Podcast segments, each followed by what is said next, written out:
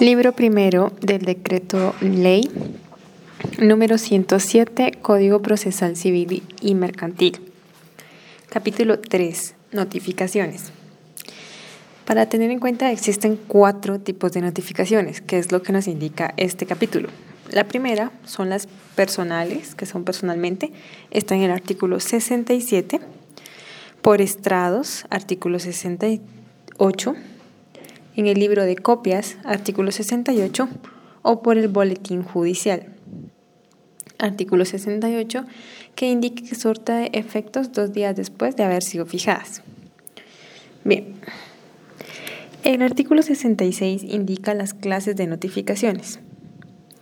Toda resolución debe hacerse saber a las partes en la forma legal y sin ello no queda obligada ni se les puede afectar en sus derechos. También se notifica a las otras personas a quienes la resolución se refiera. La notificación se hará según el caso, primero, personalmente, segundo, por los estrados del tribunal, tercero, por el libro de copias y cuatro, por el boletín judicial. Artículo 67. Notificaciones personales. Se notificará personalmente a los interesados o a sus legítimos representantes Primero, la demanda, la reconvención, la primera resolución que recaiga en cualquiera de los asuntos. Segundo, resoluciones en las que mande hacer saber a las partes que el juez o el tribunal es hábil para seguir conociendo en virtud de inhibitorias, excusas o recusación acordada. Tercero, las resoluciones en las que requiera la presencia de alguna persona para que los actos o para la práctica de una diligencia. Cuarto, las que fijan término para que una persona haga, deje o entregue, firme o manifieste su conformidad o inconformidad con cualquier cosa. Quinto, las resoluciones de apertura, recepción o de generación de pruebas. La sexta, las resoluciones en las que se acuerde un apercibimiento y, las en, y en las que se haga efectivo. Siete, el señalamiento del día para la vista. 8. Las resoluciones que ordenen diligencias para un mejor proveer. 9. Los asuntos y las sentencias. 10. Las resoluciones que otorguen o denieguen un recurso. Estas notificaciones no pueden ser renunciadas. Toda notificación personal se hará constar el mismo día que se haga y expresará la hora y el lugar en el que fue hecha e irá firmada por el notificador pero si éste se negara a recibirla, el notificador dará fe a ello y la notificación será válida. Artículo 68. Notificación por estrados, por libros y por el boletín judicial. Las demás notificaciones se harán a los litigantes por los estrados o por los libros de copias del tribunal y surtirán efecto dos días después de haber sido fijadas las cédulas en los estrados o agregadas las copias en los legados respectivos. Además, se les enviará copia de las mismas por correo a la dirección señalada para recibir notificaciones sin que este requisito altere la validez de la notificación hecha como lo indica el notifica, perdón, como lo indica el párrafo anterior. El notificador que no cumpliere con el envío de copias por correo incurre en una sanción consignada en el artículo 69 de este código. La Corte Suprema de Justicia, mediante un acuerdo, organizará el boletín judicial disponiendo la forma y clases de notificación que puede hacerse a través de dicho boletín. Artículo 69. Copia de actuaciones. De toda resolución se dejará copia al carbón íntegra y legible, la cual firmará y sellará el secretario, consignando la fecha en la que suscriba e identificando el respectivo expediente. Dicha copia se coleccionará debidamente ordenada y foliada, atendiendo las distintas clases de asuntos que eh, se tramiten. Las copias de las resoluciones de carácter precautorio. Las coleccionará de forma reservada y bajo su propia responsabilidad el secretario del tribunal. El secretario deberá cumplir con la obligación que le impone este artículo dentro de 24 horas dictada la resolución, bajo pena de multa de 5 quetzales por la primera vez que incumpla, 10 quetzales por la segunda y la destitución en la tercera. Las copias de las resoluciones servirán asimismo para reposición de cualquier expediente que se extravíe. Artículo 70. Entrega de copias. Al hacer cualquiera de las notificaciones que se refiere al artículo 67, o sea, las, las cuatro, que serían las personales, por estrados, libro de copias o el boletín judicial,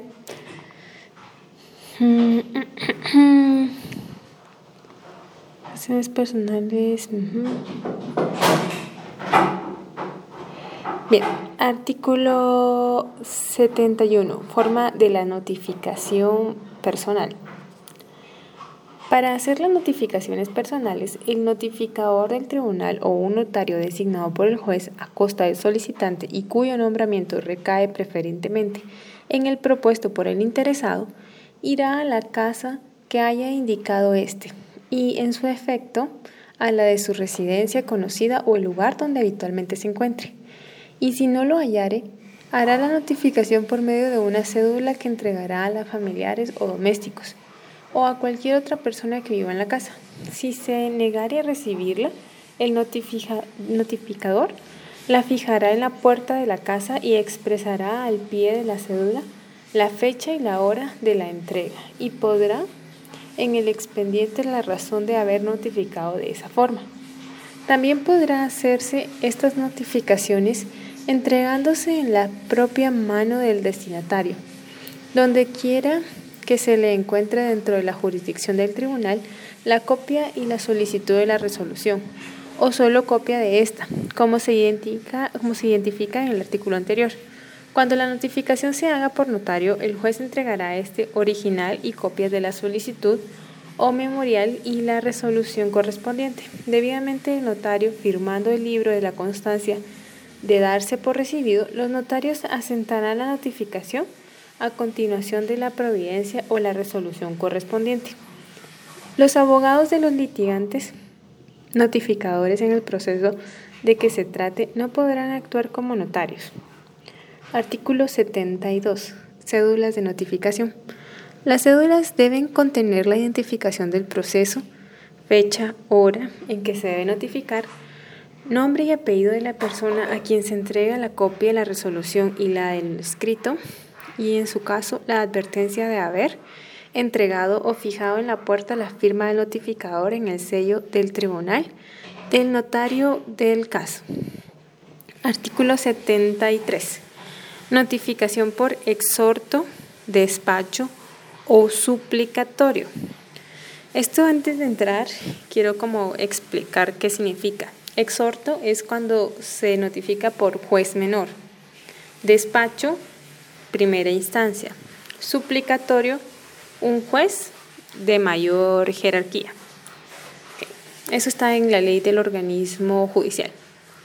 Cuando haya de notificarse o citarse a una persona residente fuera del lugar del proceso, se hará la notificación o citación por medio de exhorto o despacho, dirigido al juez de primera instancia si la persona reside en la cabecera departamental o dirigido al juez de menor correspondiente si requiere de un municipio. Cuando el suplicatorio o comisión rogatoria haya de remitirse a un juez o un tribunal de otro país, debe hacerse por medio de la Corte Suprema de Justicia. Ok, entonces solo para aterrizar. Notificaciones a departamentos en las cabeceras por despacho, de primera instancia. Cuando él vive en un municipio, en un lugar como mucho más lejos, pues ahí no hay juzgados de primera instancia. Lo que hay son juzgados de paz, por lo cual es un exhorto, porque es un juez de menor jerarquía.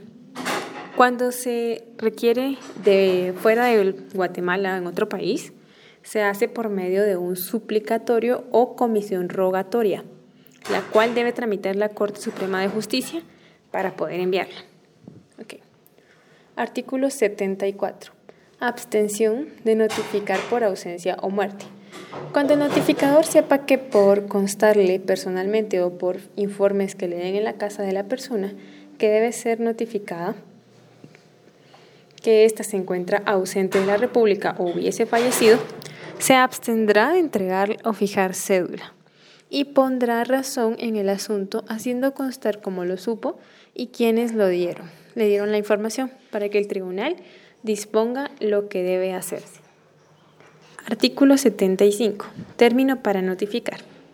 Las notificaciones deben hacerse a los padres o a sus representantes y las que fueren personales se practicarán dentro de 24 horas, bajo pena al notificador de dos quetzales de multa, salvo que por el número que deben ser notificados se requiera mayor tiempo a juicio del juez.